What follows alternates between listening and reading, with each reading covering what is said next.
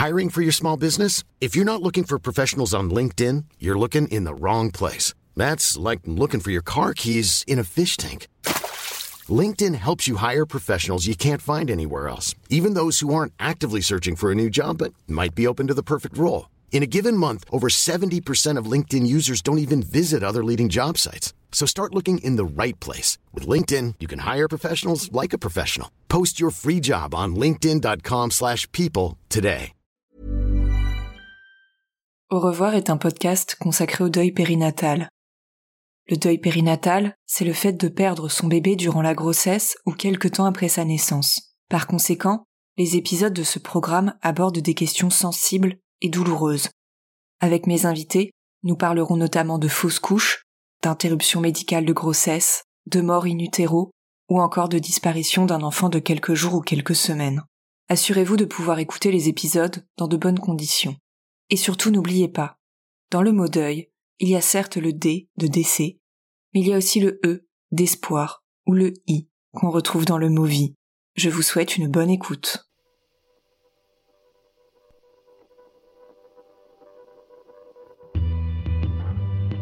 Hello tout le monde Pour cet été, j'ai eu envie de vous proposer un nouveau format d'épisode. J'écoute beaucoup de podcasts et je trouve ça toujours très intéressant d'en découvrir et de vous en faire découvrir de nouveau. Alors pendant les mois de juillet et d'août, je vous retrouve toutes les semaines pour mettre en avant un podcast, sa créatrice, et un épisode qui aborde la question du deuil périnatal.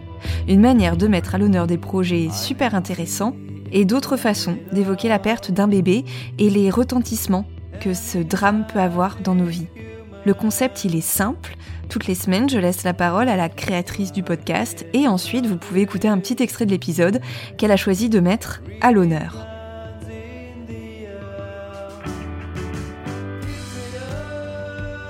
Pour ce premier volet, vous allez faire la rencontre de la formidable Anne Fleur. Anne Fleur, elle habite aux États-Unis et elle est podcast addict, comme on pourrait dire. En fait, elle adore les podcasts, elle en a créé plusieurs, euh, notamment Génération Podcast, dans lequel elle m'avait invité en octobre dernier pour parler de deuil périnatal. Mais c'est d'un autre podcast d'Anne Fleur dont on va parler aujourd'hui.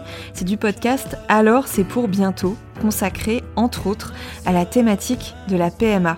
Et plus largement, Alors c'est pour bientôt, on parle de la parentalité quand ça ne se passe pas comme on se l'était imaginé. Anne Fleur, dans les minutes qui vont suivre, va revenir plus précisément sur l'épisode 11 de la saison 1, dans lequel elle avait invité Cécile pour parler de deuil périnatal et de dons de sites en Espagne. Je vous laisse découvrir tout ça.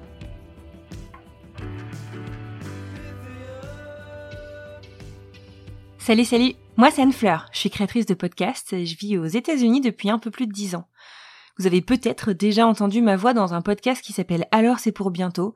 C'est un podcast que j'avais lancé le 1er janvier 2020 et que j'avais imaginé à l'époque comme le podcast que j'aurais aimé écouter en fait pendant mes essais bébés. Dans ce podcast où on retrouve beaucoup beaucoup de témoignages, aussi divers que possible et vraiment tout horizon, et euh, le projet en fait pas mal évolué puisque j'ai commencé euh, assez rapidement à y intégrer des paroles d'experts comme euh, des centres de PMA, des psys, des sexologues, sages-femmes, gynéco, ostéo et même une sophrologue.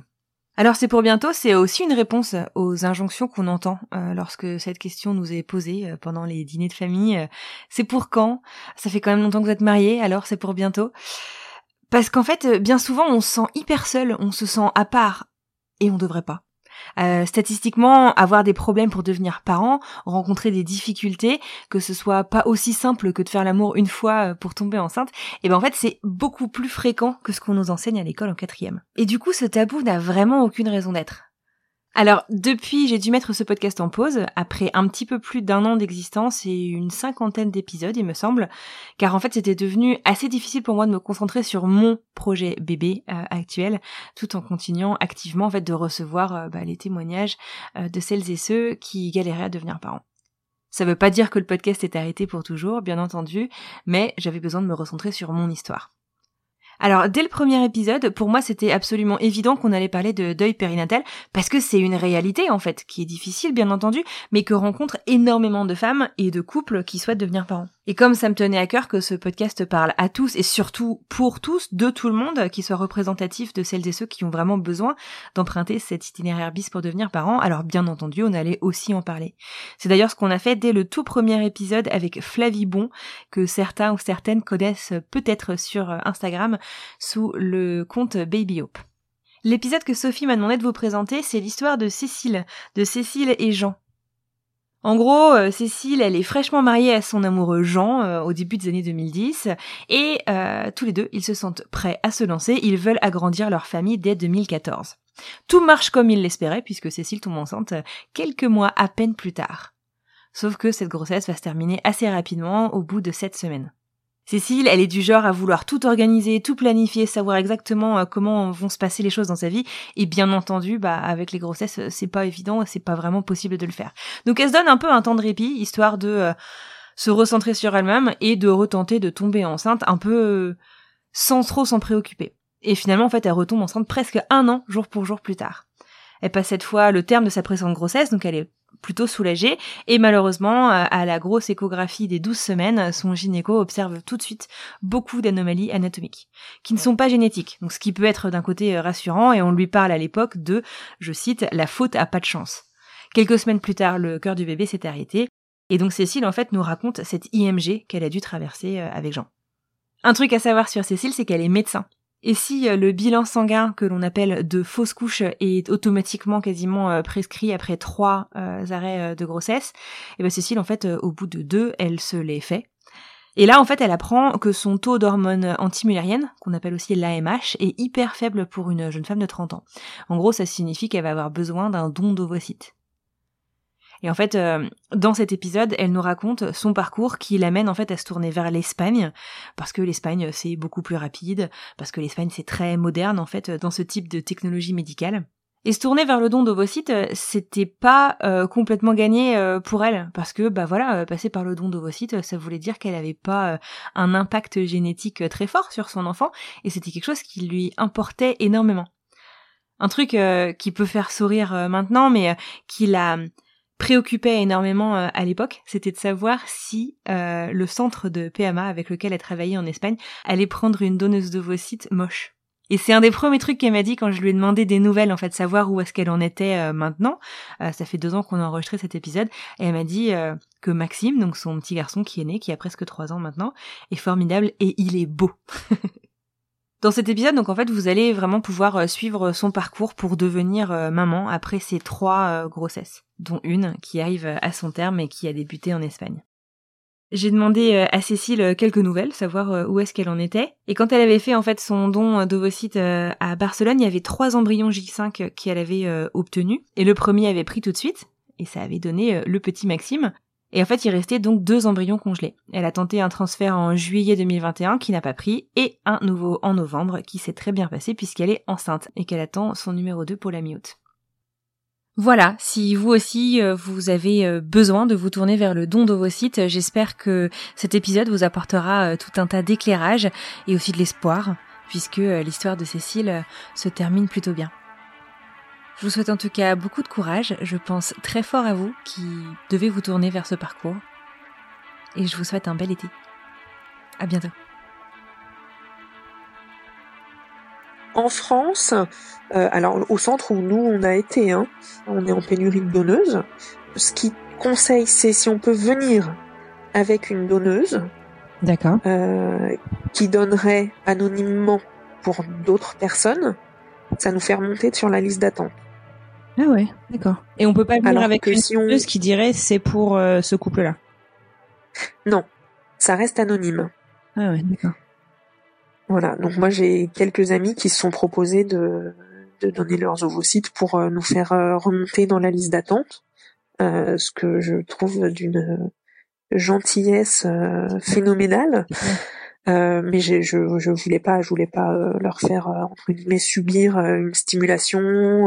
Enfin voilà, il peut y avoir des risques quand même pour leur santé, euh, l'hyperstimulation, des choses comme ça. Je voulais pas euh, Ah, faire t'as subir ça à des amis ou de la famille. Et euh, donc en France, comme il y a en pénurie de donneuses, et ben ils partagent euh, une donneuse pour plusieurs receveuses. Euh, et donc globalement, euh, je sais plus ce qu'ils nous ont dit, mais il y aurait euh, trois, quatre ovocytes pour nous, quoi. Si je peux me permettre une, une parenthèse, comment on l'explique euh, ce, cette pénurie de, de dons? C'est quoi? C'est à cause des lois bioéthiques euh, actuelles ou enfin c'est Bah, c'est à cause de la lourdeur, euh, j'imagine. Euh, enfin oui bien euh, sûr je- le- je- l'aspect du don. Il y a peut-être Pas beaucoup de femmes qui auraient envie d'aller se faire euh, Ouais. une, une stimulation hormonale, Oui c'est un gros truc. une ponction d'ovocytes, c'est un gros truc quoi. Euh, donc le faire par pur altruisme, c'est c'est c'est pas évident, c'est pas comme le don de sperme. Hein. Ouais. Ça va le don de sperme, c'est pas trop contraignant. un one shot quoi. Alors que le voilà, le don d'ovocytes c'est quand même c'est quand même lourd. Donc euh, je, je comprends qu'il n'y ait pas de femmes qui veulent spontanément comme ça aller donner leurs ovocytes. Euh, donc donc il y en a beaucoup qui qui qui sont qui viennent pour justement euh, faciliter euh, l'accès à euh, des amis ou de la famille. D'accord, ok, très bien. Merci pour la clarification. Ok. Mais je t'en prie. Sachant qu'en en parallèle de la de la prise en charge en France, euh, nous on nous avait dit euh, deux trois ans de délai d'attente pour un don d'ovocytes en France. Oh, Et clairement euh, c'était c'était c'était pas envisageable quoi. la vache. Enfin ça fait ça faisait déjà deux ou trois ans qu'on galérait Non. pour avoir un enfant. Je ne me voyais pas, on se voyait pas du tout attendre encore aussi longtemps quoi. Et alors du coup, quelles étaient vos autres options? Il y avait l'adoption ou il y avait quoi? Il y avait euh, partir à l'étranger? Il y avait l'étranger. Ouais.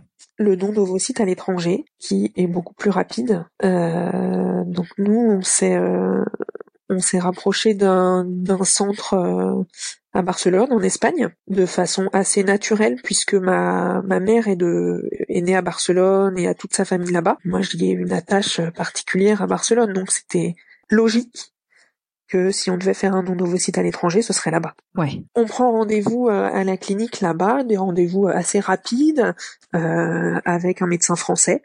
Génial. Il y a tellement de, ouais, tellement de, de, de recrutements internationaux euh, dans ces dans ces cliniques-là que euh, à la à l'accueil il y a un guichet où ils parlent euh, allemand, euh, anglais, français, italien.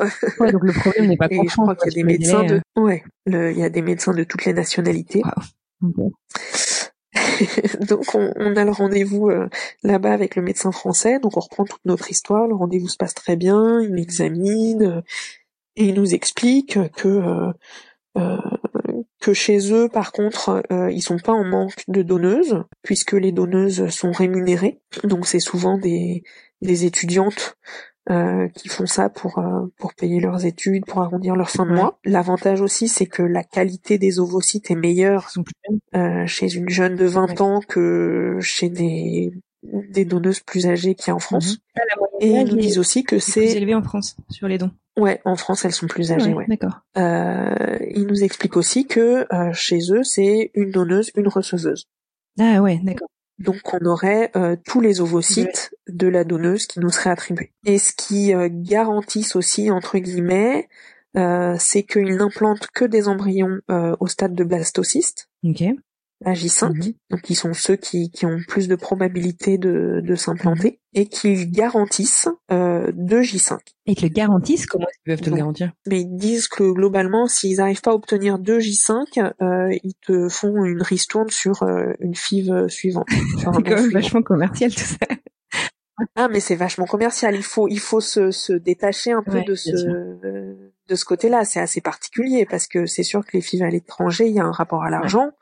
Euh, au début, ça nous gênait un Mhm. peu. Et puis notre gynéco nous a dit, mais vous savez, euh, euh, ça va vous coûter euh, moins cher que euh, le coût d'un enfant sur une année. Waouh, ouais. Ah bah ouais, mais c'est tout Ouais. con. Mais c'est tellement Ouais. vrai. Non, c'est clair.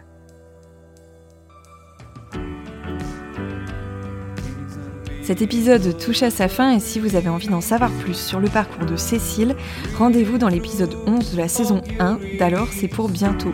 Cécile, le don d'ovocytes en Espagne pour devenir maman. Je vous mets le lien direct dans la description de l'épisode. Si vous souhaitez en savoir plus sur Anne Fleur et ses projets autour du podcast, vous pouvez la retrouver sur le compte Instagram de Génération Podcast, le podcast qui parle des podcasts. Beaucoup de fois le mot podcast dans cette phrase quand même. Quant à moi, Sophie, je vous retrouve la semaine prochaine pour un nouveau volet de ce format estival. D'ici là, n'hésitez pas à attribuer des petites étoiles à Au revoir podcast sur Apple Podcast ou Spotify. Et en attendant un prochain épisode, n'hésitez pas à suivre l'actualité du podcast sur les réseaux sociaux et plus particulièrement sur le compte Instagram au revoir.podcast pour découvrir du contenu supplémentaire pour lever le voile sur le deuil périnatal. Je vous dis à la semaine prochaine pour une nouvelle découverte.